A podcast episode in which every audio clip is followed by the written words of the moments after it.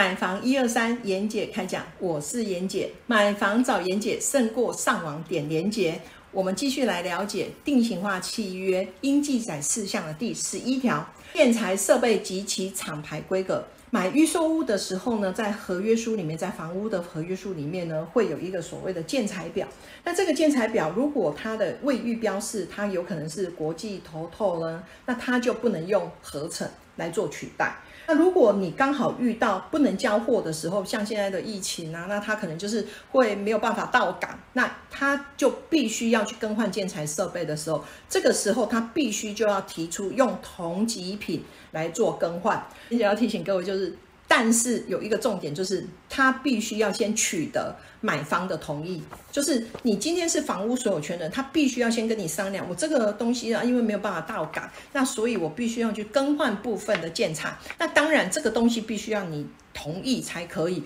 不然呢，其实这一条有一点点小严重哦，就是说他没有经过你同意，他就随便的去更换所谓的合约的内容的建材设备，但是事实上。卖方就达到了违约，你可以做进行解约，哎，很严重哦，就严重对不对？对的是安呢。然后呢，妍姐要再来跟各位讲，就是说，如果说他本来就是在这个空间，他有设计有浴缸，到最后没有浴缸。啊，你进去啊，外浴缸嘞，后哎，你又特别爱泡澡，那怎么办？那就是你要自己去跟建商、建设公司讲，就是说我们在一开始合约的内容里面广告之义务，你必须要把这个东西留下来，就是在广告的一个宣传品里面，甚至就是你当初在签约里面的一个平面图里面有的设备空间，事实上它是有画出浴缸的一个位置。那他今天在交屋的时候，也必须要把这个浴缸的部分把它放在这个房屋里面。然后，然后也再来跟各位讲，就是说，它不能使用辐射钢筋、